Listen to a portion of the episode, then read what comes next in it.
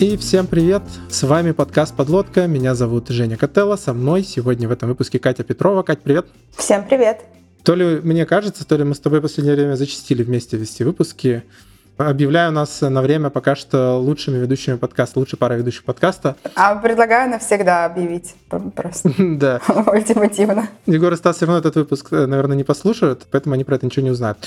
Ладно, хватит офтопить. О чем мы сегодня будем говорить? Тема нашего сегодняшнего выпуска. Изначально я думал, что она будет называться как-то вроде рекламные аукционы или что-то такое, но на самом деле в процессе обсуждения темы стало понятно, что мы поговорим про всякие разные штуки, связанные с интернет-рекламой, поэтому скажу просто. Тема сегодняшнего выпуска — интернет-реклама. И в гостях у нас сегодня Андрей Мищенко из Яндекса. Андрей руководит службой релевантности рекламы. Андрей, привет. Всем привет. Опять же, традиционно для нас э, такая небольшая рубрика вступления. Расскажи немножко о своем опыте, как ты вообще попал в рекламу. Как, как тебя занесло именно в то, чтобы заниматься релевантностью рекламы? Да, меня никто не спрашивал. Мой руководитель решил перейти в рекламу и забрал меня с собой. Это было довольно давно, лет 8 назад, но я совершенно не жалею. Направление очень интересное, высоконаучных, много задач. До этого мы делали с ним, если знаете, такой CatBoost есть, open source реализация Да-да. градиентного бустинга. Вот мы этим с ним занимались, до какой-то стадии довели, потом ушли делать рекламу, а другие ребята его вот сорсили. Все теперь пользуются. Понял. Ну, то есть, э, судя по ключевым словам CatBoost, у тебя бэкграунд связан ну, сильно с machine learning ом, правильно понимаю? Вообще в Яндекс я пришел не как э, машин-ленер. Мы делали поиск по блогам очень давно. И там э, я ну, как бы был просто обычным бэкэнд-инженером. Индексировали мы документы и искали по ним, но email, email там особо не было. Но, видимо, довольно релевантно ко мне это, потому что учился я как бы на кафедре Тервера, а ML — это компьютерная математическая статистика. Вот. Надо так его воспринимать, и поэтому связь определенно имеется.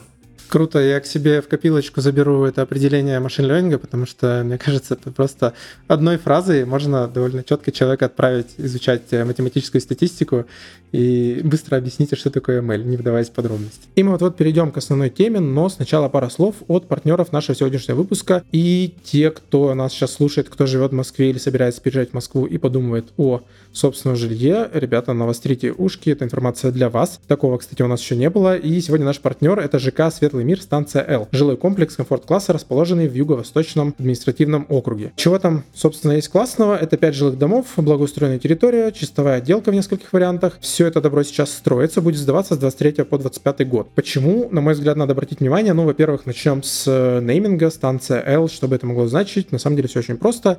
L в данном случае это любовь. И почему так? Потому что у этого района, кажется, есть все предпосылки, чтобы стать вашим любимым районом для жизни и отдыха, чтобы у вас здесь была любимая любимая квартира, в общем, чтобы вы здесь проводили время классно и с любовью. Какие есть преимущества этого ЖК? Во-первых, комфортно благоустроенное пространство для жизни, то есть во дворе нет машин, топчик, безбарьерная среда, очень много зелени и развитая инфраструктура для комфортной жизни в городе. То есть это магазин здорового питания, коворкинги, кинотеатры, детские центры, короче, все, что нужно, чтобы занимать себя свободными вечерами. Кроме того, район расположен недалеко от метро, буквально в течение каких-то 15-20 минут можно пешком дойти до метро Братиславская. Кроме того, цены приятная, то есть э, это одна из самых низких стоимостей квадратного метра в данной локации. Ну и, как я уже говорил, чистовая отделка на самом деле в нескольких вариантах идет в подарок. Кроме того, для застройщика действуют особые условия по ипотеке, вы можете посмотреть на сайте 0,99% семейная ипотека, 3,99 ипотека с поддержкой. Подробности получения можно прочитать на сайте и, собственно, если вас это предложение заинтересовало, переходите по ссылке station-l.ru, там есть все. Светлый мир станция L звучит как классный жилой комплекс. А теперь переходим тогда уже к основной теме, и давайте сначала начнем с того, что попытаемся понять вообще, что из себя представляет реклама, потому что еще когда мы обсуждали только этот выпуск, я понял, что с терминологией могут быть сложности. Почему? Потому что в моем обывательском представлении реклама бывает какая? Контекстная и таргетированная. Контекстная, которая, когда я пишу в гугле самые быстрые машины на свете, он мне выдает наверху в топе рекламу каких-нибудь сайтов по продаже автомобилей И таргетированное — это когда я случайно зашел пару раз на какой-нибудь интересный сайт, э, не знаю, который торгует холодильниками, и потом я у себя в Инстаграме во время просмотра сторизов вижу бесконечные сторизы холодильников. Но кажется, что это не все способы, которыми мы можем классифицировать рекламу. В общем, Андрей, расскажи вообще, какая бывает реклама и откуда это вообще все так пошло? Ну, я согласен, что классификация рекламы вот из глаз маркетолога и из глаз пользователя, она может довольно сильно отличаться потому что пользователь, он ее, конечно, видит везде в интернете, но не до конца, может, понимает, как она работает и вообще зачем. А маркетолог, он все вещи намного глубже осознает. Исторически, ну, конкретно в Яндексе, наверное, э, самая первая реклама, которая появилась, это вот действительно поисковая. То есть у Яндекса был поиск, и в какой-то момент пришло осознание, что неплохо бы на нем заработать каких-нибудь денег, чтобы нанять больше разработчиков, чтобы они получше ранжирование в поиске сделали. И если помните, тогда еще по телевизору крутили такую рекламную кампанию, что «Купи в Яндексе слова». Не помните? Ну, это такая, такой каламбур, что с детства мы там любили «Купи слона», и вот вместо этого сделали «Купи слова» такая вот, такую вот ассоциацию пытались сформировать, что директ – то место, где ты покупаешь слова, ну, имелось в виду, что ты покупаешь ключевые слова, по которым будешь свою рекламу таргетировать. Ты купил пластиковые окна, этим ты задекларировал, что вот каждый раз, когда пользователь будет спрашивать запрос, в котором слова пластиковые окна присутствуют, ты хотел бы свою рекламу там показать, но людей, которые там хотели бы рекламу показать, их больше, чем один, поэтому там возникает некоторая конкуренция, ну и на этом там все работает. Кто-то ставки повыше поставил, поэтому его покажут, у кого-то кликабельность повыше, поэтому, может быть, его покажут. Ну, с точки зрения пользователя, да, поисковая реклама выглядит крайне просто. Он заходит в поиск Яндекса, Гугла, вводит поисковый запрос, ему показывается реклама, ну вот она имеет отношение к тому, что он сейчас спрашивает. Если он спрашивает про пластиковые окна, ему показывают их. Если он спрашивает заказ цветов, ему показывают про это, ну и так далее. Там довольно редко бывают случаи, что какая-то что-то не в тему показывается, но тоже всякое бывает, если маркетолог недостаточно постарался настроить свое таргетирование. Помню, у нас пример такой был, что если поискать в Яндексе такой вот запрос. Фильм, в котором человек сел в ракету и улетел за шкаф. Это «Интерстеллар».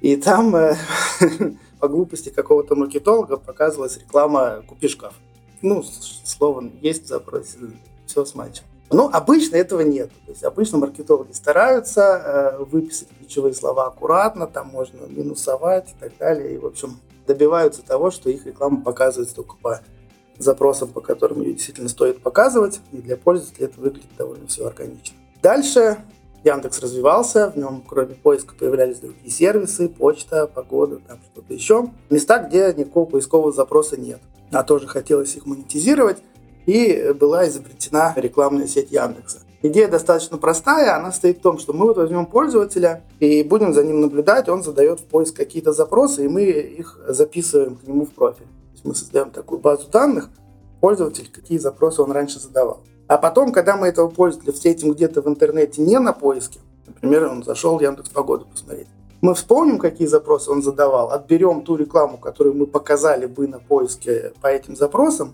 свалим это все в одну общую кучу и отражим. Вот. Если он раньше спрашивал про пластиковые окна, вот ему на погоде покажется про пластиковые окна. Ну и есть шанс, что он до сих пор ими интересуется, хотя сейчас пошел погоду смотреть. Параллельно с этим у Яндекса есть главная страница, и на ней начали продавать так называемый медийный баннер. Это прям вот большая разница есть. Есть, реклама перформанс, это когда целью рекламодателя является привлечь пользователей на сайт. То есть он пишет в объявлении какие-то там свое предложение, он ожидает, что пользователь заинтересуется, кликнет, попадет на сайт, там будет какая-то сессия, визит, и в результате этого визита что-то полезное произойдет, пользователь заказ оформит или что-то такое. Помните, как вот был раньше в телевизоре магазин на диване, да, вот такая реклама, это перформанс-реклама. В эпоху до интернета она вот так выглядела. Показывают кольцо с бриллиантом, говорят, мы сейчас его вам продадим со скидкой 90%. На экране телефон, люди звонят, покупают эти кольца, ну и все. И на следующий день не забывают вообще про этот телефон, и как в страшном сне это все проходит. А есть реклама другая, направленная на запоминание какого-то бренда, и, возможно, рекламодателей сайта-то нету, да, то есть когда вот в телевизоре показывают, что люди едят чипсы, никто не ожидает, что, они купят чипсы прямо сейчас. Потом, когда-то они пойдут в магазин увидят эти чипсы и вспомнят, как их вкусно ели тогда в телевизоре и захотят. И вот такого вида реклама ну, была на, на главной странице Яндекса. Там все подряд было. То какие-то машины, то какие-нибудь банки со своими кредитами, еще что-то. Ну, в общем, во всех этих случаях не ожидалось, что будет клик. Клики были, то есть какой-то сайт под это делался, вот, но это не было самоцелью. Кликов было мало, но если человек даже не кликнул, он все равно эту картинку запоминает, он ну, потом через какое-то время, ну, то есть есть влияние на то, какой он банк выберет или, или машину. То есть в глазах маркетолога вот у него есть такое очень строгое разделение на перформанс-рекламу, которая здесь и сейчас, цель которой визит на сайт и конверсия на сайте, покупку, заказ, что угодно, может быть, регистрация, что там, какую цель себе рекламодатель ставит, и охватная реклама, которая направлена на запоминание бренда рекламодателя и какой-то такой долгосрочный эффект. А вот вопрос, кстати, сразу такой, наверное, прикладной даже. Ты говоришь, что там могут маркетологи криво настроить, что там по запросу про Интерстеллар покажутся шкафы. А есть, просто любопытно, есть ли какой-то инструментарий, который позволяет, вот сформировав тебе какой-то таргетинг, что хочу по слову шкаф показывать свою рекламу, проверить, на каких запросах сработает, а на каких не сработает, чтобы как раз отфильтровать вот такие косяки? У Яндекса есть э, сервис, называется WordStat. Это место, где можно вбивать ключевые фразы и видеть э, распределение запросов, которые на них матчатся. Если, если повезет, если там какой-то есть прям частотный запрос, который матчится, и ты видишь, что он тебе не подходит, он там в топе будет. После запуска уже рекламной кампании можно посмотреть в отчеты, и там можно посмотреть, по каким запросам ты показывался, и принять решение, что они тебе не нравятся. Ну и Яндекс делает все возможное, чтобы э, даже без участия рекламодателя такого было поменьше. То есть у нас есть прогнозы, которые говорят, что на самом деле хоть все слова встретились, но смысл другой. И мы этими прогнозами пытаемся пофильтровать то, что, в чем вот мы прям уверены, что это не нужно. Ну, то есть э, пример про шкаф, он такой совсем уж смешной. А, допустим, э, более жизненный пример такой, что рекламодатель продает участки земельные и поставил ключевую фразу «участки в Новой Москве». Ну, нормально выглядит. А потом это мачется запрос какой-нибудь в духе «запущен новый участок метро в Москве». Ну, что-то такое. Ну, то есть, опять же, все слова на месте, но смысл вообще не связанный. И трудно предугадать, что такие вещи будут спрашивать. Их, может быть, даже в Ворстате не встретится, а потом выйдет новость, что запускается этот участок. И люди начнут такие вопросы задавать, чтобы знать, а где он вообще запускается. Вот, и в этом смысле, да, делаем ставку на нейросети, которые понимают тексты и чувствуют, когда смысл другой. А можно сразу же в эту степь вопрос, пока далеко туда не ушли, просто как способ решить ну, обозначенную уже не проблему, а именно как бы проверить, правильно ли выбраны слова. Можно ли как-то посмотреть, по каким ключевикам конкуренты свою рекламу пускают, или только это можно сделать руками, ну, в смысле, проверяя, что себе выдает в итоге поисковик? Да, то есть у любого абсолютно рекламодателя и вообще любого пользователя Яндекса есть возможность задать любой запрос и посмотреть, какая реклама по нему показывается. В эту сторону совсем легко. Если хочется наоборот, то есть хочется узнать все запросы, по которым рекламируется какой-то домен, ну, таких инструментов мы не даем, но э, ребята ушлые берут и прокачивают просто выдачу по всем интересным им запросам и смотрят, что же там рекламируется. Ну, определенная борьба против этого есть с нашей стороны, потому что это нагрузка на поисковый сервис. Но, в принципе, мы сильно это не запрещаем, э, они это делают. Здесь мы разобрались, ну, то есть стало понятно примерно хотя бы там с маркетинговой точки зрения. Давайте тогда сейчас уже в сторону того, как вообще это все работает, потому что звучит так, как будто бы под капотом механизм плюс-минус похожий на самом деле.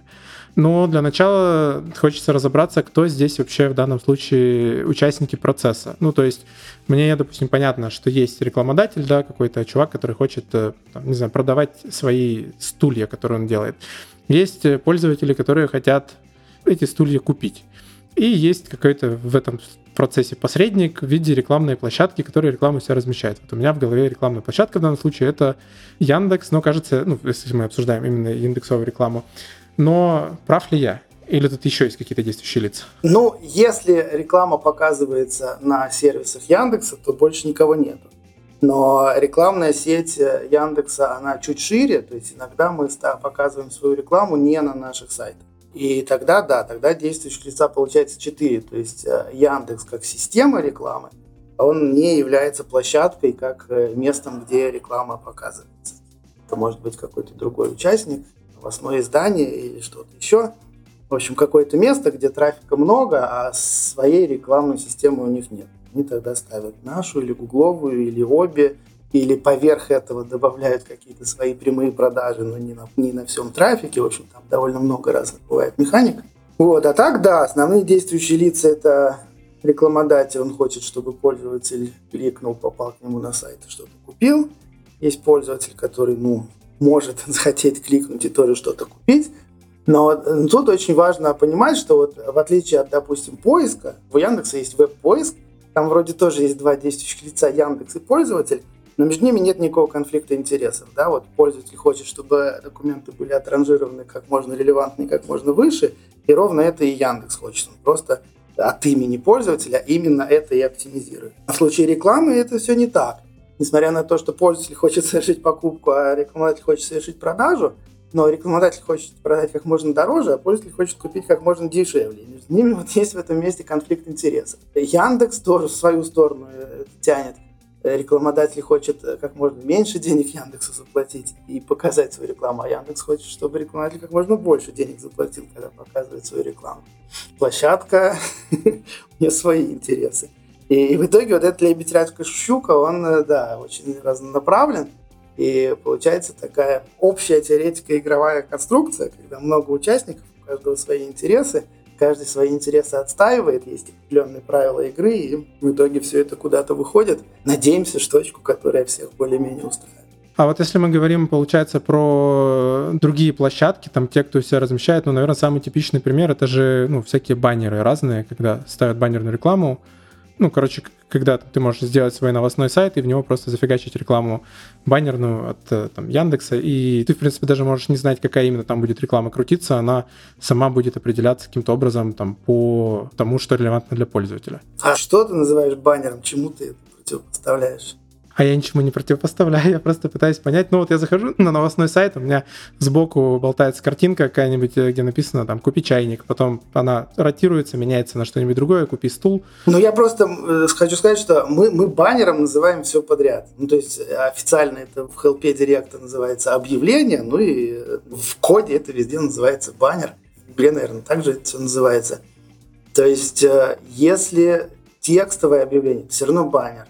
Если объявление с картинкой, это тоже баннер. Если объявление с э, двигающейся картинкой, это тоже баннер. Ну, разве что, наверное, видеорекламу не называют баннерами, хотя тоже иногда называют. То есть э, в этом смысле, ну да, площадка ставит к себе баннер. Весь вопрос, кто этот баннер представляет. То есть э, типичная ситуация такая, что площадка э, договорилась с Яндексом, что Яндекс будет на ней показывать рекламу. Одновременно она договорилась с Гуглом, что Google будет показывать на ней рекламу. А место показа, оно как бы одно. И там внутри проводится выбор, кого показать, гугловую рекламу или Яндекс, в зависимости от того, кто больше денег предложит. А поверх этого еще есть у площадки прямые продажи, когда она напрямую договорилась там с Мерседесом или ну, неважно с кем, с Procter Gamble, ну и, соответственно, это тоже участвует в этом вот аукционе. И может так оказаться, что Яндекс и Google ничего дорогого не предложили, и будет показана вот эта продажа, которую площадка сама себе нашла.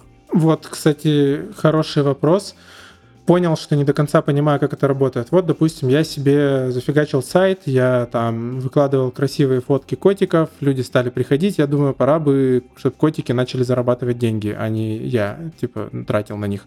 И я хочу поставить рекламу, и, естественно, я не хочу идти там самостоятельно с кем-то договариваться о размещении, хочу, чтобы, ну, кто-то за меня решал, какая там реклама показывается в допустимых пределах, естественно, без какого-то трэша и угара, что называется.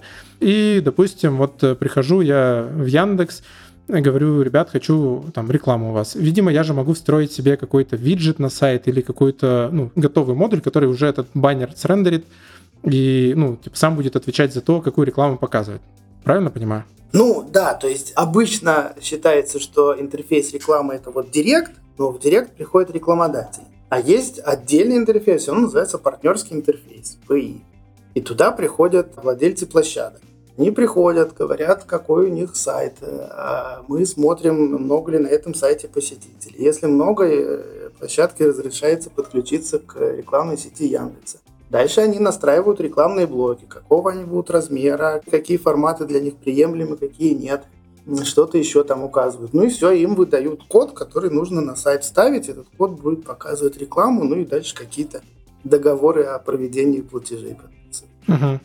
Вот, понял. И тогда как раз, что мне было непонятно, ты сейчас чуть раньше привел пример, когда владелец площадки у себя размещает рекламу, и ты говоришь, там может показаться реклама Яндекса, а может там Google сделать более лучшее какое-то, более лучшее масло масла, ну, в общем, лучшее предложение, и показать какую-то другую рекламу. Ну, то есть а на техническом уровне это будут какие-то разные сущности, или сейчас уже есть какие-то технологии, можно встроить... Над баннер.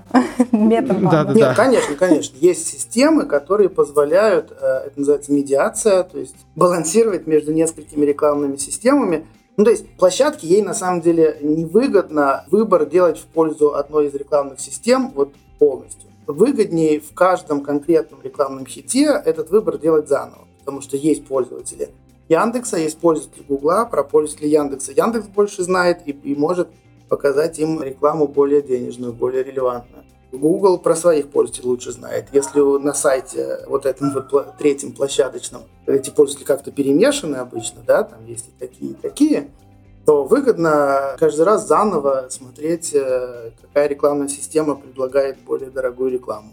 Ну, вот у, даже у Яндекса есть свой продукт такой, AdFox называется. Можно поставить AdFox, внутри него сконфигурировать, что будет у тебя и Google, и Яндекс, и Критео, и кто-то там еще. Ну и прямые продажи туда же вставить. И дальше оно само будет между ними выбирать, и все.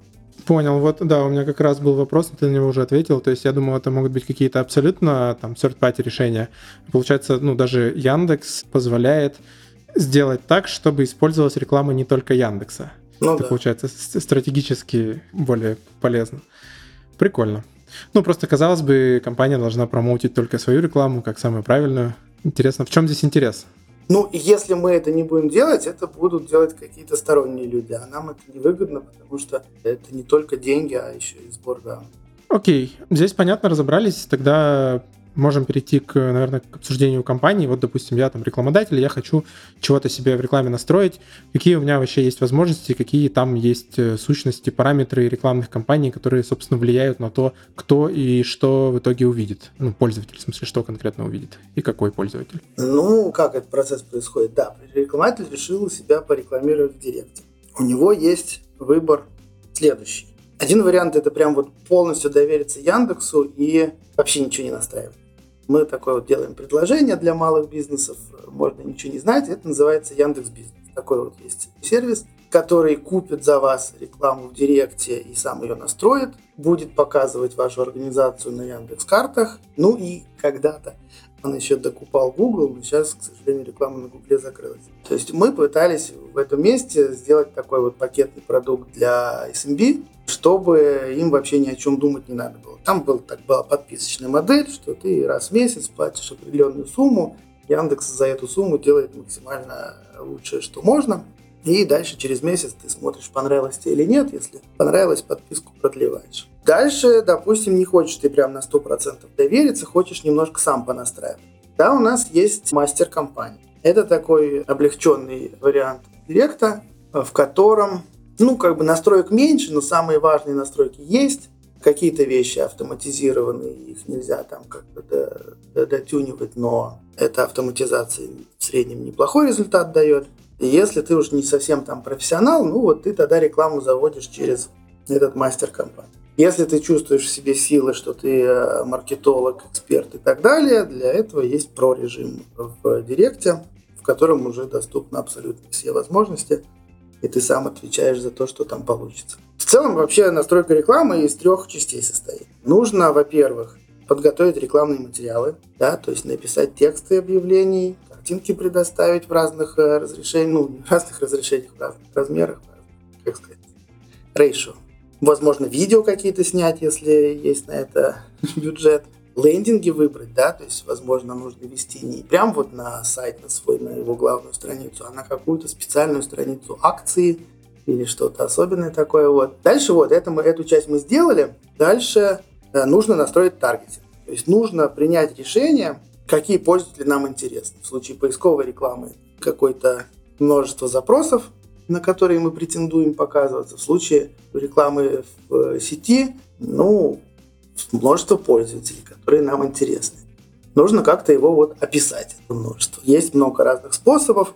Опять же, через ключевые слова можно действовать, да, то есть мы пишем ключевые слова. Покупка ноутбука, ну и надеемся, что, э, что алгоритмы Яндекса смачат некоторых пользователей на эту ключевую фразу, тех именно, которые покупкой ноутбука интересуются.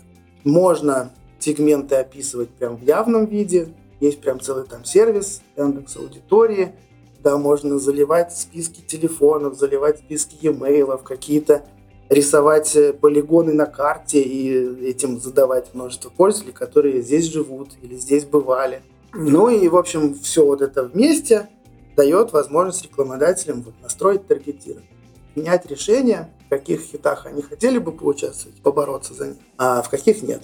И третья компонента – бидинг. То есть, когда мы решили участвовать в аукционе, есть еще очень важный вопрос, а с какой ставкой?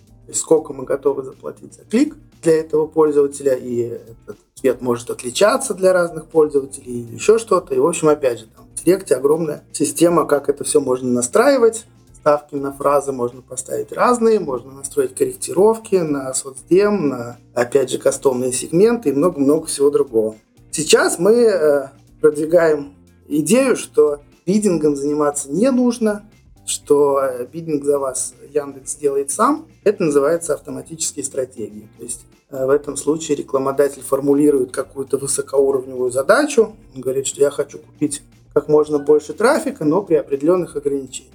Хочу, чтобы цена конверсии не превышала там тысячу рублей. И автоматическая система сама за него эту задачу решает. Она ну, только вопрос бидинга закрывает, да, то есть рекламный материал она сама не может нарисовать, и таргетинг она сама не может э, выбрать, но вопрос бидинга она закрывает. То есть она умеет поставить э, ставки оптимально, чтобы вот эта задача решилась. А можно вопрос? Вот насколько ну, вот вся эта система конфигурации, параметров, в общем, система настройки такой рекламы в Яндексе отличается от какой-то другой площадки, ну, того же Гугла, например. И должен ли абстрактный маркетолог, которого скоро заменят все эти автоматизированные системы, реклама будет настраиваться автоматически, тем не менее, вот, ну, типа, насколько это две разные экспертизы. Или обычно маркетологи обладают, а, ну, как бы по всем площадкам могут делать, потому что по смыслу все-таки все одно, а просто там параметры по-разному называются. Ну, от Гугла Яндекс практически не отличается. Ну, на базовом уровне, конечно, есть там детали, нюансы, но в целом Поисковая реклама Гугла, поисковая реклама Яндекса устроены одинаково, таргетирование по ключевым фразам и так далее. И реклама в Инстаграме, ну, наверное, немножко отличается, да, то есть там своя специфика у них, немножко другие термины задания таргетинга, немножко другие термины того, что можно оптимизировать. Допустим, в Инстаграме можно настроить компанию, целью которой является подписка на твой канал. Ну, то есть они, у них много данных, про пользователей, про то, какие каналы им нравятся, какие нет. И они могут очень качественно эту оптимизационную задачу решить. В Яндексе такую задачу тоже можно поставить. Он пытается ее тоже решить. Но из-за того, что у нас нету данных, которые там в Инстаграме на сайте пользователь себя ведет, ну, нам это сложнее сделать. ТикТок, ну, сложно сказать, тоже там Наверное, какая-то, опять же, есть специфика. В ТикТоке твоя реклама обязательно должна быть видеорекламой, значит, надо уметь снимать видео, они должны быть зажигательные и все такое тогда они будут хорошие охваты получать, потому что наверняка TikTok э, следит за тем, чтобы не доставать своих пользователей скучной рекламой. И поэтому веселую показывает чаще. В моей голове почему-то вот эти две, как это как Женя в начале выпуска поделил виды рекламы, они так сильно отличаются в настройке, потому что в одном месте ты как бы описываешь аудиторию, по сути, ну, с учетом разных параметров, да, там какие есть у определенной социальной сети, а в другом случае, ну, поисковой рекламы, ты описываешь какое-то действие, которое поиск совершает, ну, то есть точнее его там поисковый запрос. И почему-то в моей голове это как два разных мира вообще это даже, может, не вопрос, а философский комментарий. Нет, нет, но, ну, то есть, да, в поисковой рекламе есть запрос, за него можно зацепиться и довольно хорошо представить себе, э, в каком состоянии находится сейчас человек, если вот мы про него знаем, что он такой запрос сейчас задает. А в сети, да, есть, э, ну, там намного менее формализовано, какие данные мы можем использовать. Мы собрали профиль пользователя, мы положили в него все, что угодно – но одно дело текст запроса, там из 10 слов, его легко проанализировать. А другое дело, там, несколько килобайт каких-то разнородных данных, что мы про этого человека знаем, и надо на основании них понять, э, что ему показывать. Ну, то есть, как бы сложнее задача. Но по большому счету, с точки зрения маркетолога, сильной уж прям разницы нет. Например, в Директе можно запускать, ну, то есть вот мастер компании, например, это всегда совместные компании. Одновременно одна компания настраивается один раз и показывается и в поиске, и в сети. И по большому счету рекламодателю не должно быть разницы. То есть э, откуда клики пришли, ему важно, типа, что вот эти визиты, они те, которые нужны, они достигают конверсии там с хорошей вероятностью, ну и, ну и все, а источник трафика не сильно важен. У меня тут был вопрос еще про бидинг, когда ты про него рассказывал. Ну, понятно, что с автоматическим бидингом, кажется, этой проблемы уже нет. У меня в голове вот чего не складывается. У меня всегда, наверное, был такой вопрос. Вот прихожу, я рекламодатель, я такой, сейчас зафигачу рекламу и разбогатею. Мне говорит, ну, залей картинки. Я заливаю картинки. Он говорит, ну, скажи, на какую аудиторию ты хочешь промоутить свою рекламу. Я, так, я как бы понимаю, что хочу на программистов. Э, желательно программистов на Java и на C++, а не на вот этих вот э, там, на других языках программирования. Вот. И потом он говорит, ну, скажи, какая ставка нужна. И тут вот у меня, допустим, с обывательской точки зрения вообще непонятно. А как, как вообще, как это прикинуть? Ну, то есть, чтобы я мог сказать, какую ставку я готов на один клик поставить, мне нужно понимать, на какой объем примерно этих кликов стоит рассчитывать. Видимо, понять, насколько там реклама будет нормально откручиваться, нужно сначала запустить и посмотреть, как она вообще идет. у меня получается такой замкнутый круг, что непонятно, как принять такое решение. Вот как это сейчас вообще делается? Ну, э, есть случаи, ты уже э, сто раз закупал рекламу в разных других местах и примерно представляешь себе, какая цена клика там, тебя устраивала, ты ставишь на новую компанию такую же цену. Есть случаи, что ты прям вообще новичок и не представляешь себе, что делать, тогда есть возможность сказать Яндексу, что потратить, пожалуйста, в неделю вот эти 20 тысяч рублей, а сколько кликов получится, столько получится, и сколько они будут стоить, столько они будут стоить.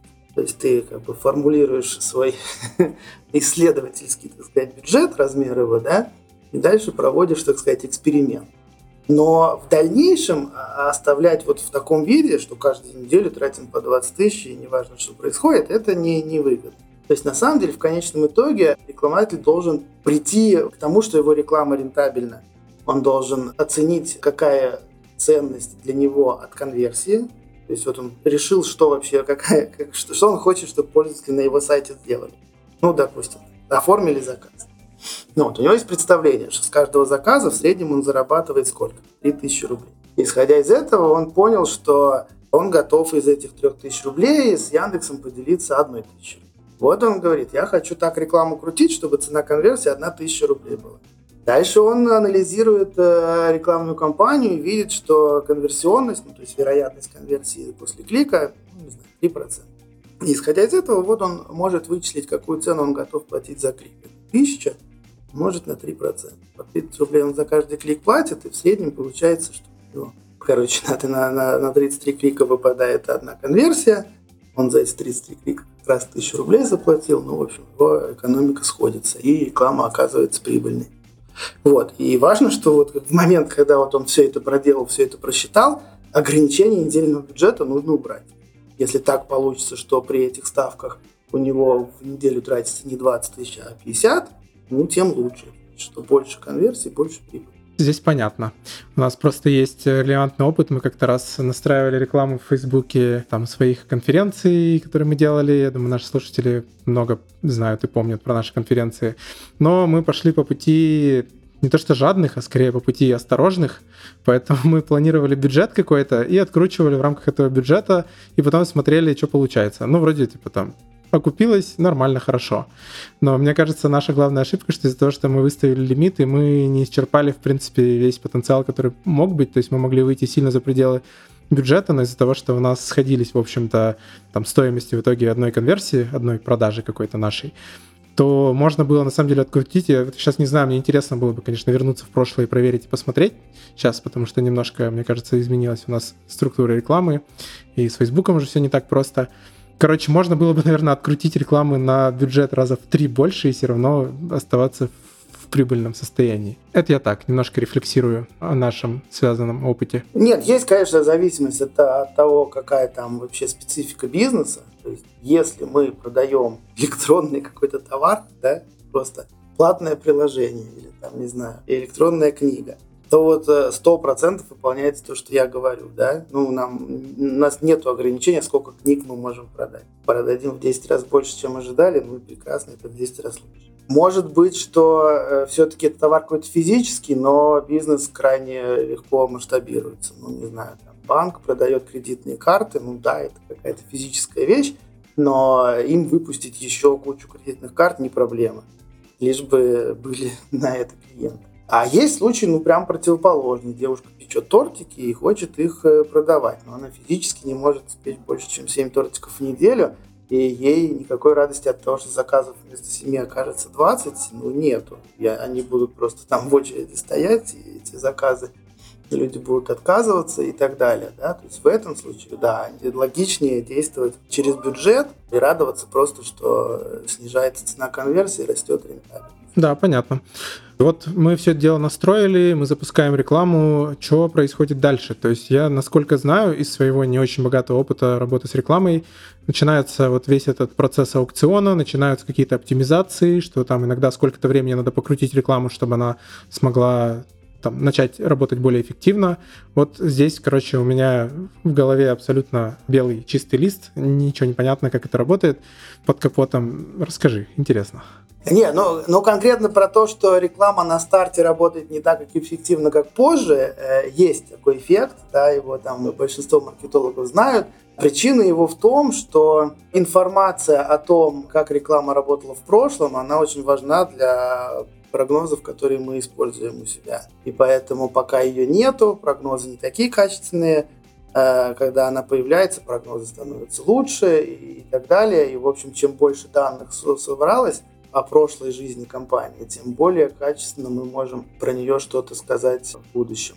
И, и из-за этого она начинает больше аукционов выигрывать. Ну, то есть, чем замыленнее э, прогноз, вот есть люди, мы хотим узнать, кликнут они или нет. Плохой прогноз про каждого человека говорит, что он кликнет с вероятностью 2% и никак людей не отличает хороший прогноз, он знает, что вот эти люди кликнут с вероятностью 1%, вот эти люди кликнут с вероятностью 3%, а вот эти самые-самые заинтересованные кликнут с вероятностью 10%. То есть возникает некоторая контрастность. И когда она возникает, появляется возможность у нашей компании победить другую компанию вот на той зоне, где пользователи нам максимально релевантны. Потому что чем выше вероятность клика, тем больше шансов победить, потому что основное вообще ранжирование в Яндексе, оно по мотожиданию денег. Э, мотожидание денег равно вероятность клика умножить на цену клика. Они, то, что они там перемножаются, получается, что чем выше вероятность клика, тем больше шансов победить в аукционе.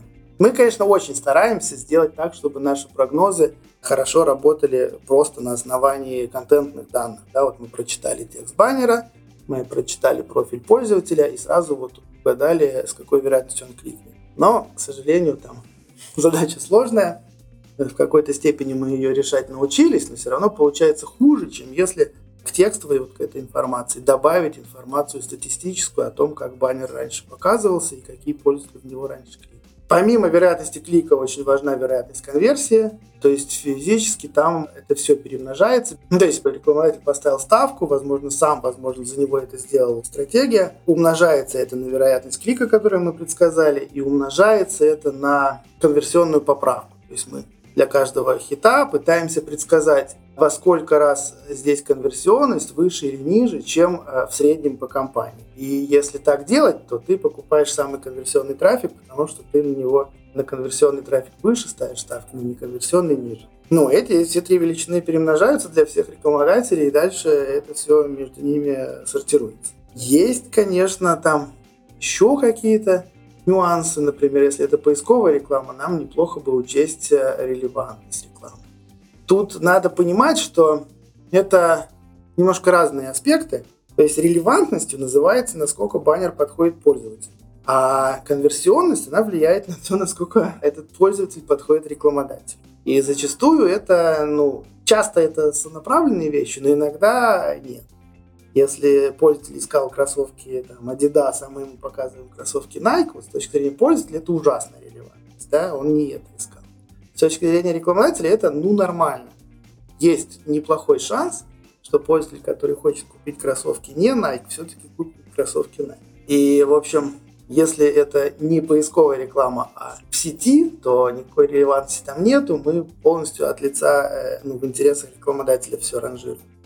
А если это поисковая реклама, то нам сервис поиска говорит, вы, пожалуйста, давайте не будете ужасно все показывать, чтобы наш, от нас пользователи все разбежались, и будете немножко учитывать еще и пользовательскую релевантность. Вот, мы это делаем, и иногда просто мы принимаем решение, что даже не будем показывать рекламу ни за какие деньги.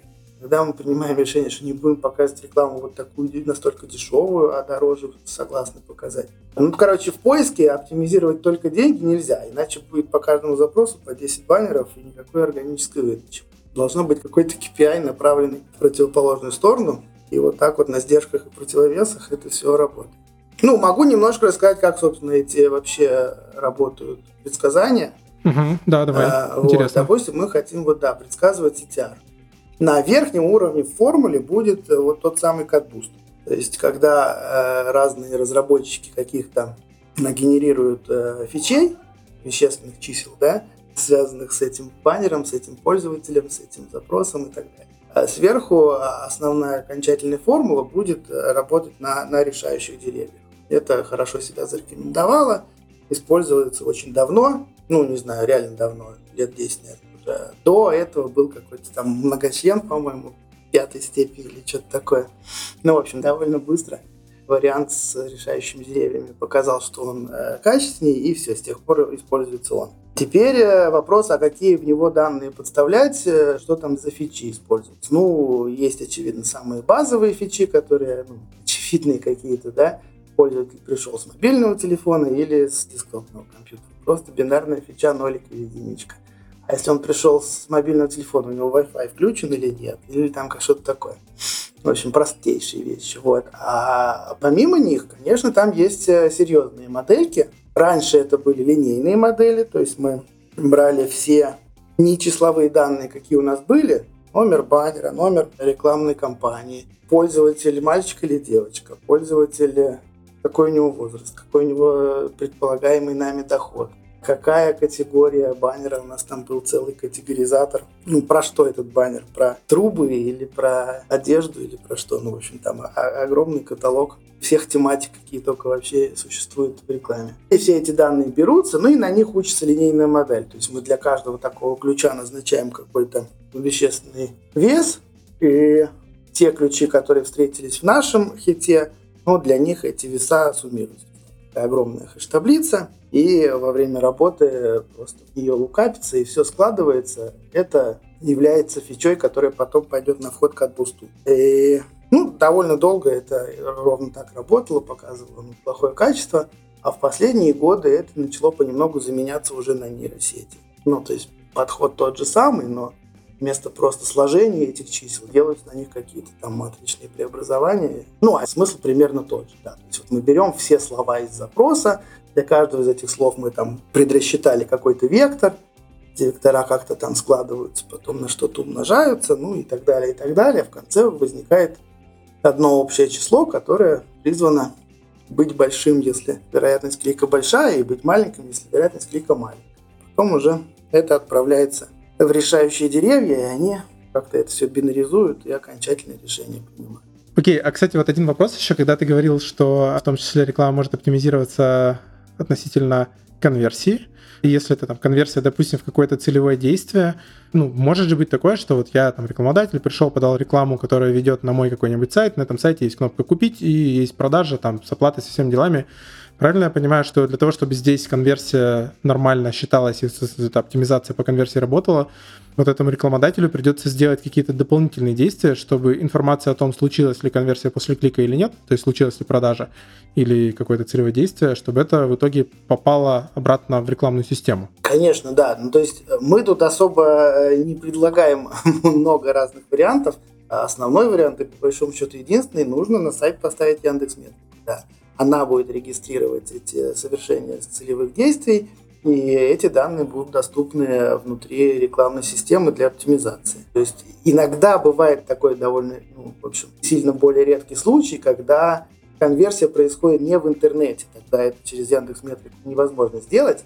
То есть если человек хочет оптимизировать например, не оформление заказа, а уже доставку заказа. Да, ну можно же после оформления заказа отказаться, да, или не оплатить, или еще что-то. И это событие, оно в, в офлайне происходит, невозможно его JavaScript задетектировать.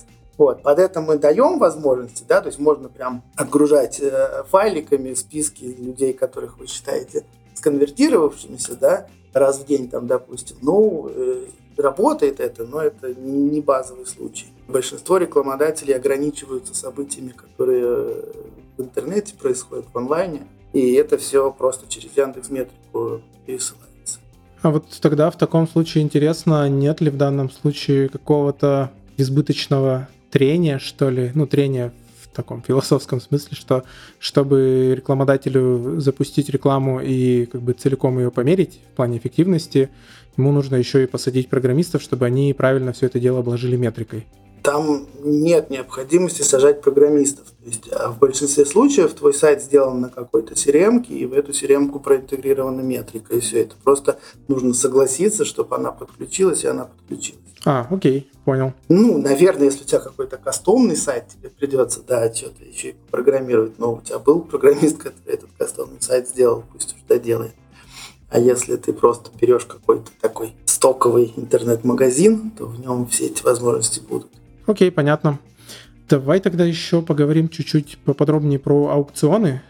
То есть ты уже в общих словах описал примерно, как работает этот механизм, но там до того, как мы начали писать выпуск, еще обсуждали только тезисы, ты накидал много интересных вещей, про которые сходу вообще непонятно без погружения в контекст. Вот там про, допустим, разной степени свободы, алгоритм показов и биллинга. Вот э, что вообще такое алгоритм биллинга и как это все здесь участвует? Расскажи. Да, давай. Э, значит, рекламодатель поставил ставки, мы предсказали вероятность клика, перемножили, отсортировали, кто-то выиграл и его показали. Э, казалось бы, ну и все, что еще. На самом деле очень важный вопрос, а сколько денег после этого с рекламодателя взять? И вот такой наивный ответ, что, ну, конечно же, столько, сколько он поставил, да, вроде самое очевидно, что так надо делать, но этот ответ неправильный.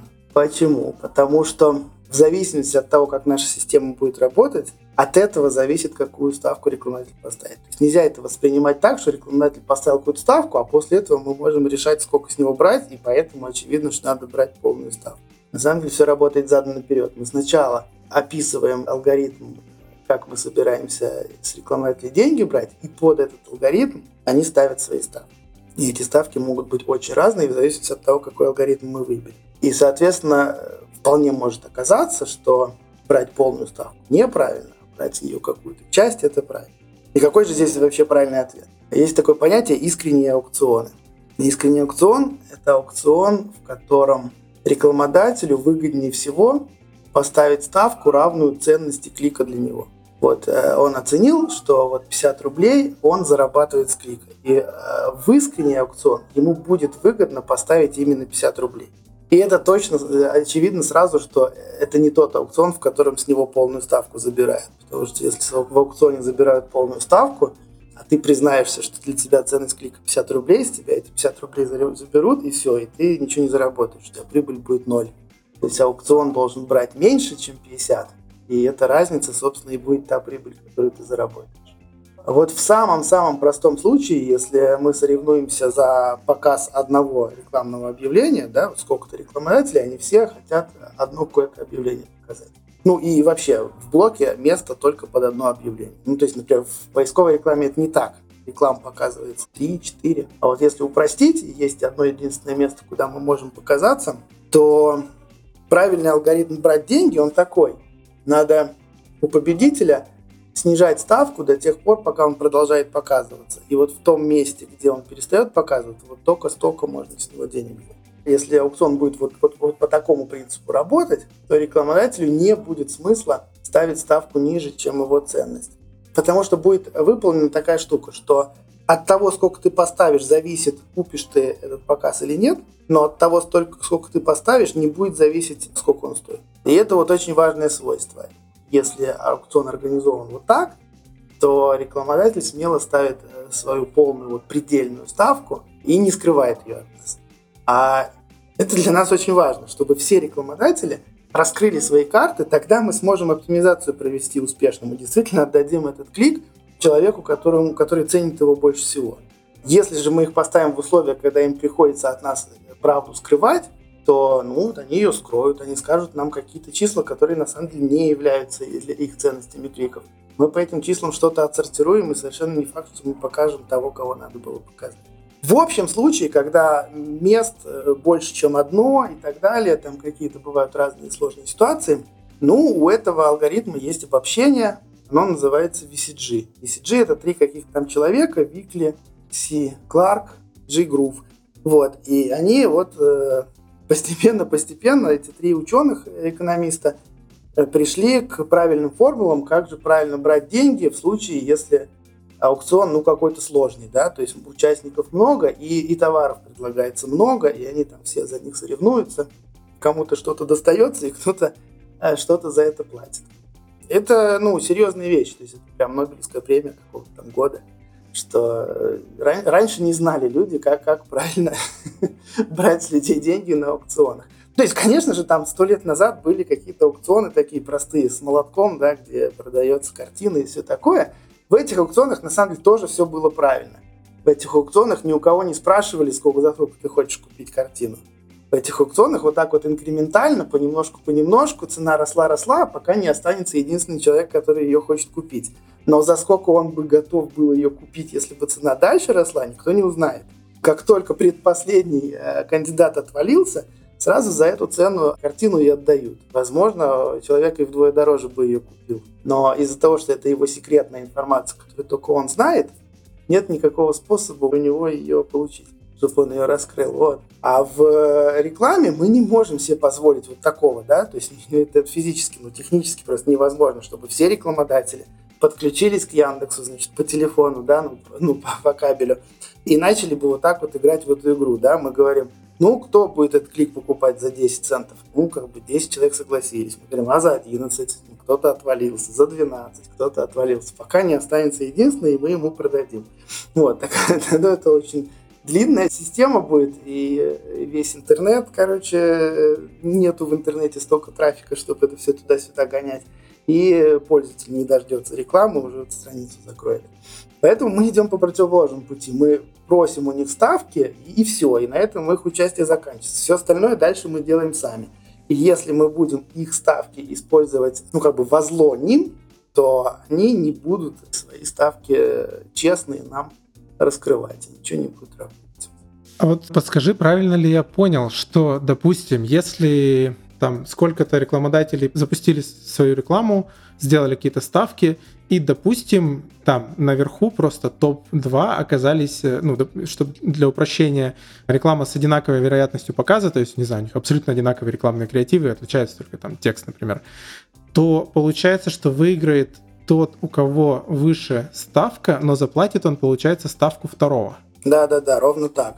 Ага. То есть мы за него сделаем вот эту оптимизацию. Мы будем за него понижать ставку до тех пор, пока он продолжает выигрывать. И вот э, да понижаемся до того места, где он перестает выигрывать. И вот ровно столько мы с него возьмем. Тогда ему будет не страшно поставить больше. Я понял. Наверное, я тогда не до конца понимаю, в чем в данном случае, ну, понятно, в чем выгода рекламодателя, а в чем выгода рекламной э, системы. Ну, потому что, ну, казалось бы, можно же взять больше бабла, а чувак готов заплатить. Э, давайте обдерем его. Нету понятия «готов заплатить». Человек эту ставку подобрал, оптимизируя свою выгоду в той ситуации, в которую мы его поставили. Мы сказали, аукцион будет работать вот так. Он начал прощупывать, пробовал ставить ставку 30 рублей, 25, 35, наблюдал, что получается, и нашел ту ставку, при которой его выгода максимальная. И если мы в этот момент поменяем, как система работает, он заново начнет это делать, снова начнет шевелить свою ставку, и легко может оказаться, что он после этого настолько низкую ставку поставит, что все-таки мы в этой второй системе заработаем меньше, чем в первой. То есть нельзя оценивать нашу выгоду в первую секунду после изменения системы. Нужно дождаться, когда рекламодатели на это изменение отреагируют, и каждый в своих интересах сделает, проведет оптимизацию. И поэтому вот как бы это вообще э, для развития рекламной системы просто очень критично. Что если мы говорим, что исключительно искренними аукционами мы будем оперировать, их много разных. Да, мы можем совершенно по-разному ранжировать баннера, но При каждом ранжировании есть единственный способ билить, э, ну, деньги брать так, чтобы аукцион был искренним. И вот у нас есть это множество искренних аукционов, а есть еще какие-то другие аукционы. Если мы говорим себе, что мы только придерживаемся, вот не выходим за множество искренних аукционов, то мы, у нас появляется вообще возможность эксперименты проводить. Да, мы попробовали новую систему на 10% трафика, посмотрели, что получается. И мы уверены, что рекламодатели свои ставки никак не поменяют, если мы эту новую систему внедрим. Потому что первый аукцион был искренним, второй аукцион был искренним, в первом аукционе выгодно было поставить свою предельную цену клика, и во втором аукционе выгодно поставить свою предельную цену клика. Поэтому нет никаких причин ставки менять. А если мы решим пробовать эксперименты с неискренними аукционами, то непонятно даже, как это замоделировать. Мы в эксперименте что-то видим, но в этом эксперименте участвовали ставки, поставленные под другую систему. И ни из чего не следует, что они сохранятся, если мы эту новую систему внедрим. Кажется, понял. Ну, то есть я просто думал, что, знаешь, ставка это реально там, имеет физический смысл, там, конкретно деньги, которые рекламодатель готов заплатить за клик, а по факту это получается просто один из параметров. Нет, э, нет, нет, нет, все, нет, все так и все так и есть. Это деньги, которые он готов заплатить. Мы не можем взять больше, но мы можем взять меньше. Если правила, по которым мы снижаем его ставку, будут правильными, то ставку он поставит э, повыше. Ему будет это выгодно. Окей, я понял. Хорошо. И еще тогда один вопрос, но кажется, пока я про него думал, я даже придумал на него сам ответ, но на всякий случай проверю. Ну, вот, э, допустим, есть одно рекламное место, там, не знаю, пользователь перезагружает страницу, происходит в очередной раз аукцион, выпадает на самый верх какая-то реклама, ну, выигрывает аукцион, мы ее показываем. В следующий раз на страницу перезагружает, вот прямо сейчас же опять проходит аукцион. Ну, то есть какой механизм отвечает за то, чтобы, там, не знаю, два раза подряд пользователь не увидел одну и ту же рекламу, потому что, кажется, тогда ее качество может снизиться? Или это заложено как раз в коэффициент вероятности клика? Ровно, ровно так, да. Вот в профиле пользователя хранятся счетчики в первом хите и во втором значения этих счетчиков разные. В первом хите мы э, еще не показывали этот баннер, а во втором хите мы уже знаем, что мы его показывали. Счетчик увеличился. Прогноз CTR на это отреагировал. Скорее всего, если был показ баннера без клика, то прогноз CTR уменьшился. Ну и все, и уже после этого другой баннер выигрывает, потому что мы пока еще не показывали, его прогноз CTR не изменился. Все, понял. Э, сложился пазл. Тогда давай еще поговорим про, раз уж мы тут заговорили про клики и всякое тому подобное. Вот есть все эти волшебные слова, не знаю, мне кажется, любой разработчик, которого случайно заносило на митинги, где обсуждали какие-то задачи, так или иначе связанные с баннером, с рекламой, с чем-то еще, всегда слышали там, там по CP, CPC, там CPA, и ты такой, что, что происходит? Я просто хочу написать код. Что за слова такие вообще? Зачем это все нужно в рекламе? когда мы говорим ставка, то как бы не совсем понятно, про что речь, а за, за что поставлена ставка. В большинстве случаев она поставлена за клик, но не всегда. Вот, например, вся охватная реклама продается просто по цене показа. То есть там из-за того, что рекламодателя у него нету цели приводить трафик на сайт, ему интересны просто голые показы.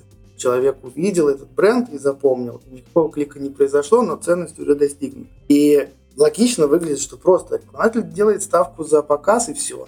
Никто не предсказывает никакого CTR, эта ставка списывается при каждом показе. Мы там немножко делаем, чтобы показы разного размера стоили по-разному, ну, вроде это логично, да, что если фуллскрин рекламу показали, вроде нам должно дороже быть, чем если где-то в уголке в маленьком окошке. Но в остальном нету вот этой системы, что мы ждем клик и только за клик берем деньги, а показы без клика бесплатные. А можно этот вопросом сразу же залететь вот про охватную такую рекламу, где цена за показ? А каким образом оценивается в этом случае эффективность рекламы и какая-то ее оптимизация происходит? Ну, никаким. Прекрасный вопрос. Вот каким способом оценивается эффективность рекламы в телевизоре? Ну, реально, очень сложно это делать. Что-то мы там показали, Возможно, это кто-то запомнил, а возможно нет. И, возможно, это привело к тому, что люди чаще стали наш товар покупать, а возможно нет. Вот конкретно в телевизионной рекламе там э, маркетологи делают ну, такие довольно поверхностные аналитику, что мы в, одной, там, в одном городе показывали, а в другом не показывали. И смотрим, пока в итоге вырастут покупки в том городе или нет. Опросы какие-нибудь потом еще? В, да, в апреле показывали, в мае нет. Пытаемся э, опять разглядеть разницу.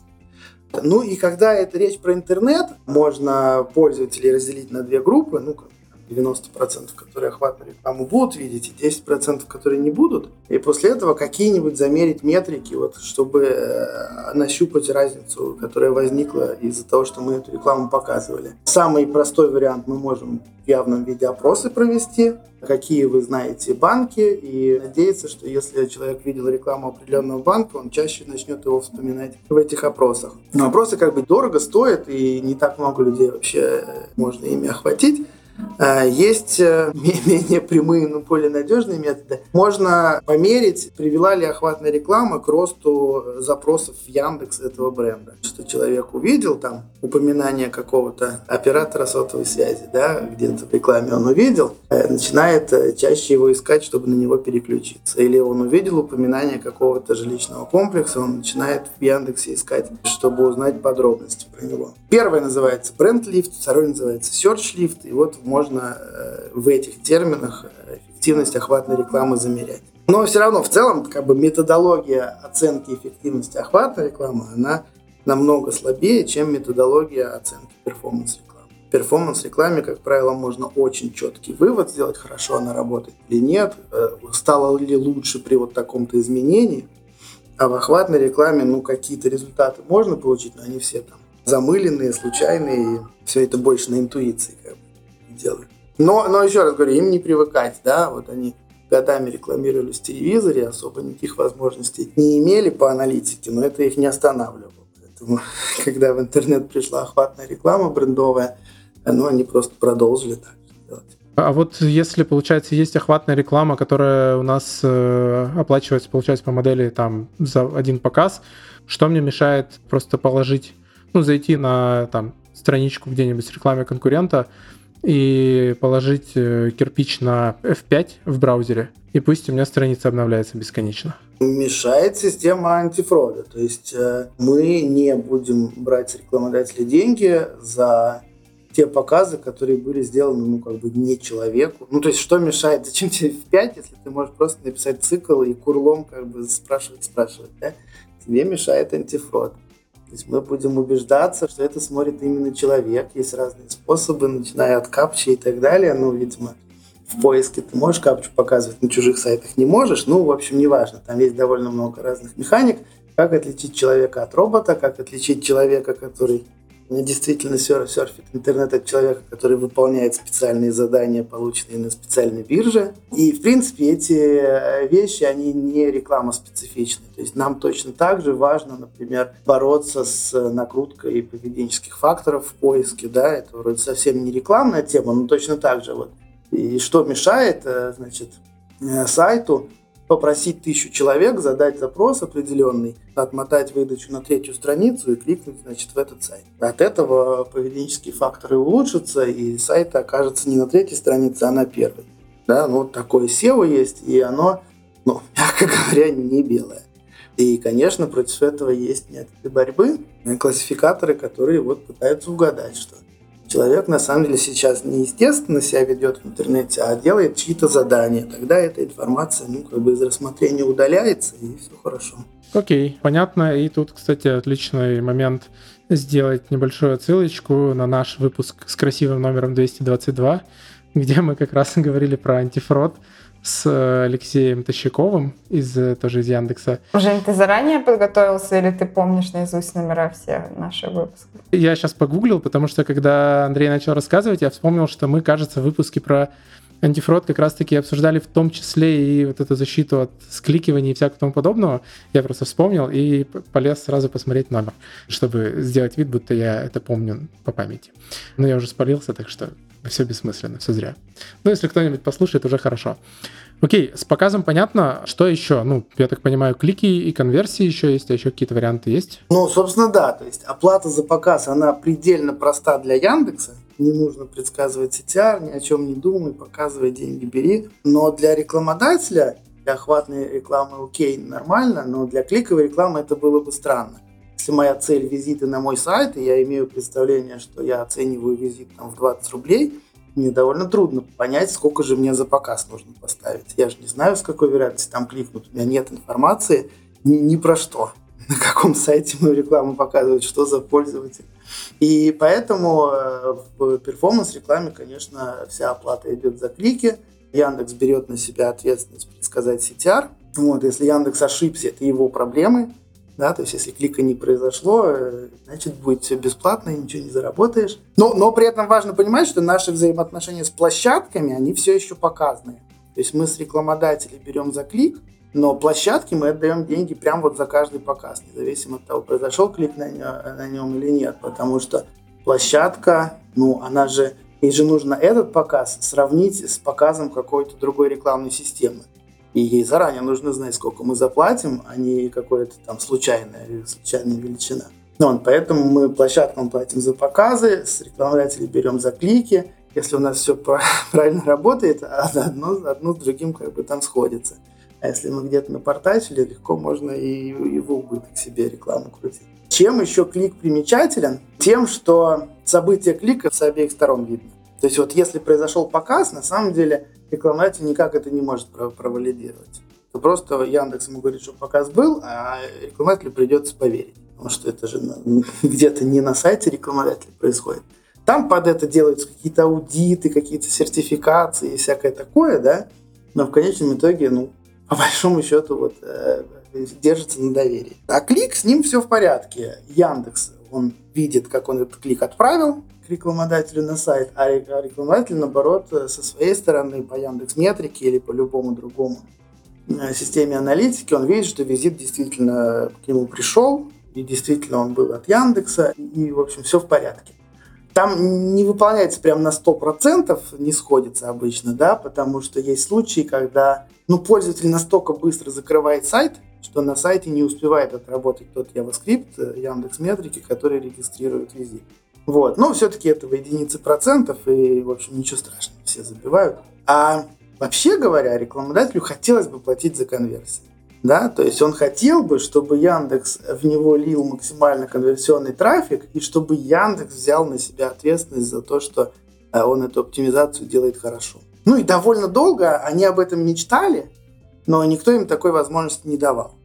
Опять же, в частности, потому что конверсия это наоборот, вещь, которую Яндекс не может отследить. То есть ему реклама скажет, что не было конверсии, и Яндексу придется поверить, хотя, ну, возможно, она была и просто он не хочет за нее платить. И, в общем, да, вот довольно долго был такой статус-кво, что в перформанс-рекламе будем платить за клики, с обеих сторон будем наблюдать, что никто никого не обманывает. CTR – это ответственность Яндекса, а хорошая ли конверсионность – это ответственность рекламодателя. Она как бы, хорошо ли он таргетинги настроил или нет. Хорошо, то конверсионность хорошая. Вот, а потом в какой-то момент вот мы делали конверсионные стратегии, мы уже начинали оптимизировать вероятность конверсии но продолжали деньги брать за клики и видели, что это у нас хорошо получается. Ну и, в общем, в какой-то момент э, решили, что, а, была не была, давайте запустим возможность рекламодателям платить за конверсии. Поверили, что э, сможем побороть э, всякий фрод уже со стороны рекламодателей, что они будут от нас конверсии скрывать, хотя те случились.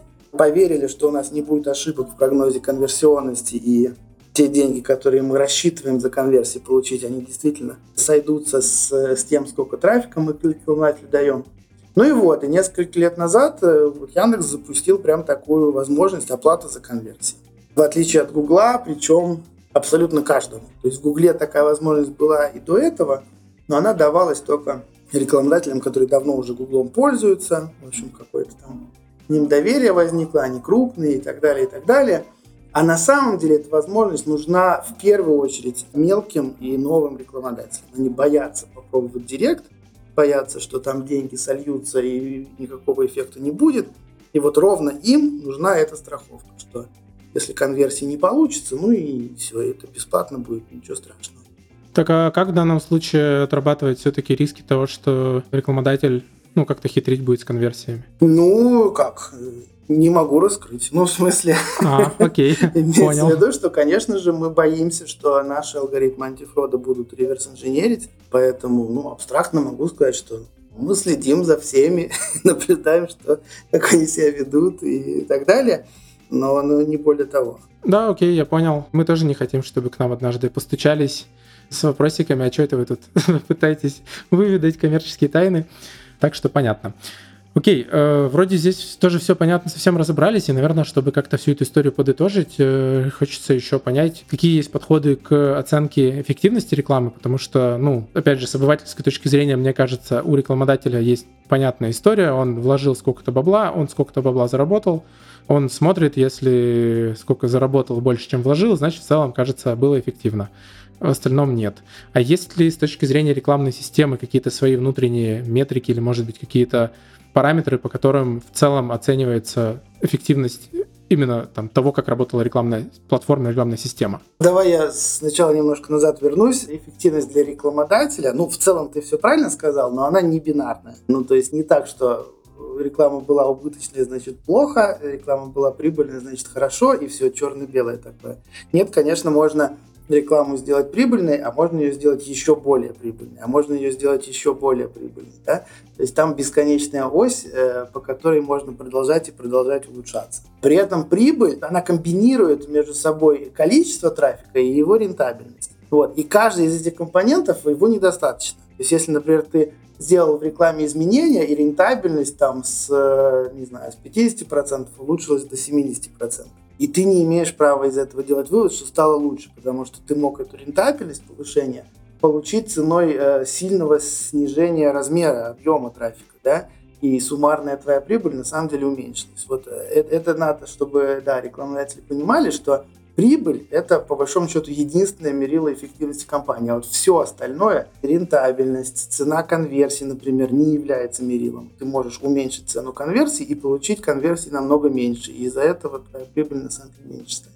А со стороны рекламной системы, как меряется эффективность, да, ну, деньгами меряется, ну, в смысле, там особо нету никаких сложностей методологических. Ну, разве что вот э, есть такая штука, что раз мы деньги берем за клики, то если мы сделали изменения, которые увеличивают конверсионность, но рекламодатели пока еще этого не заметили и пропорционально этому ставку за клик не увеличили, то мы это пытаемся сделать за них. То есть мы вот когда проводим эксперимент, мы увидели, допустим, что э, денег минус 1%, да?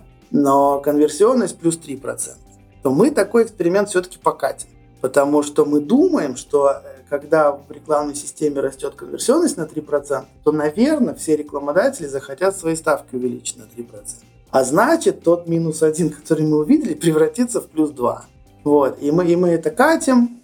В моменте как бы действительно минус один, потому что ставки пока еще не отреагировали. Но через там, день, два, три неделю э, выходит все туда, куда мы рассчитываем. Многие рекламодатели, они пользуются если даже не нашими внутренними автостратегиями, хотя бы внешними автобидерами. Да? И эти внешние автобидеры тоже следят за конверсионностью, замечают ее рост, реагируют на нее, и, в общем, это там в пределах нескольких дней э, все стабилизируется. Звучит так, как будто на самом деле в какой-то момент э, можно просто прийти и будет э, залить свои рекламные материалы, написать предельно там, у меня есть столько-то денег, и все. Дальше оно все само будет настраиваться, крутиться до тех пор, пока оно приносит деньги. Ты сейчас описываешь мастер компании. То есть вот в мастере компании используются автостратегии, то есть вопрос биддинга снят. Там используется автотаргетинг.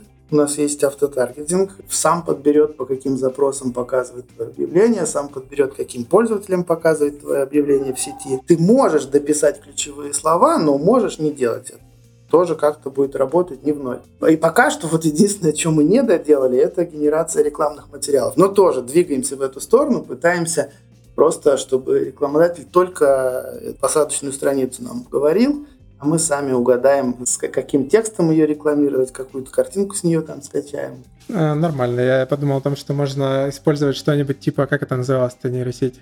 Далли, по-моему, или типа того, который генерит картинки по описанию, и рекламный текст еще генерировать балабобой, и все, вообще ничего не надо делать. Э, кстати, кстати, про Балабобу. В Балабобе есть режим э, вот, генерации объявлений. То есть реально там, ну там же много разных вкладок, да, тосты, стихи, там что-то еще. И там есть э, такое место, где ты пишешь ссылку на свой сайт, и она тебе говорит, я бы его прорекламировала вот такими бы словами. И там ну, довольно интересные бывают варианты. Катя, давай на техлидовой конференции проверим. Я, я, еще, я еще Kotlin собираюсь порекламировать заодно так. Ну, в общем, да, отлично, отличная новость. Ну, то есть, да, пока, пока в любом случае от рекламодателя потребуется сделать посадочную страницу. Может быть, когда-нибудь и это не нужно будет, да? Но я представляю, что в итоге останется просто два поля. В одном пишешь там, «Э, пишите, что хотите прорекламировать, пишешь там, ну, я там это, стулья делаю, туда-сюда, все достаточно. И второе поле, сколько у тебя денег? И все. Кнопка запустить ну, рекламу, и все работает. Второе, второе поле я утверждаю, что не нужно. Мы будем тратить твоих столько денег, сколько для тебя оптимально. А, ну еще То есть даже не нужно. Э, нет, вот в том же Яндекс Бизнесе на полном серьезе лендинги делают за рекламодателей. То есть там я э, не знаю, что автомойка, да, вот все, что у меня есть, это вот моя точка на карте, и все, и ты приходишь в Яндекс Бизнес, ты заполняешь, где она находится, ну, конкретные координаты, да, адрес, ну, вот, какое-то пишешь описание услуг, которые ты оказываешь, и у тебя может даже не быть сайта, Яндекс за тебя сделает сайт и начнет его рекламировать. Круто, круто. Ну, тогда вот в этом месте, где мы, считай, одним шажочком, одной ногой вступили в будущее, предлагаю подводить черту под этим выпуском. И давайте в двух словах вспомним, о чем мы сегодня поговорили. Мы сегодня обсудили разные виды рекламы, вообще откуда они появились и какая там была эволюция вообще развития разных подходов к рекламе. Поговорили, как она работает, какие есть действующие лица, будь то рекламодатели, пользователи площадки или рекламные системы.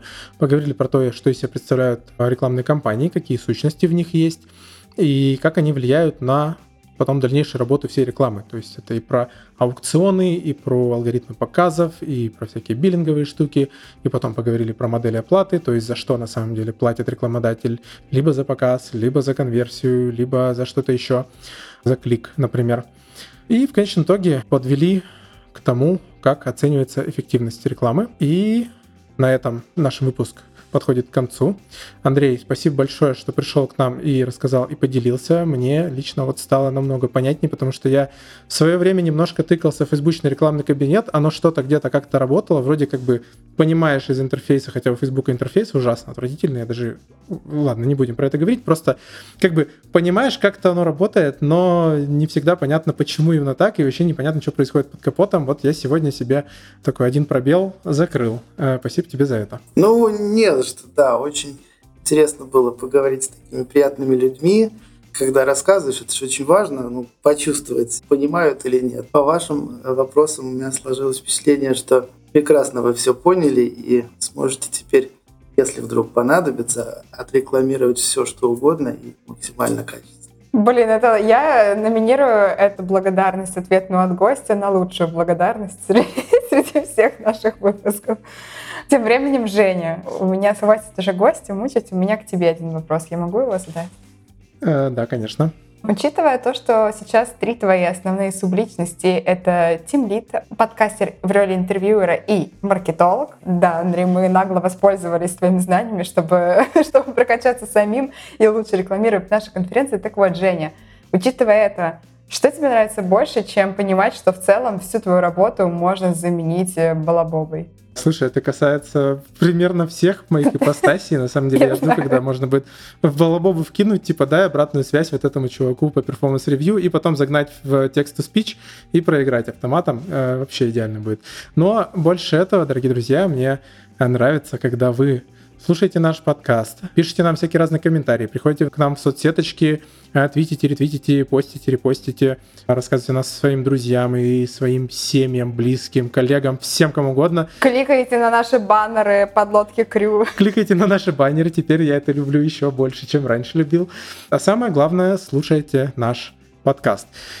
С вами был подкаст «Подлодка». Сегодня мы говорили про интернет-рекламу. И до скорых встреч в следующих выпусках. Всем пока-пока. Пока-пока.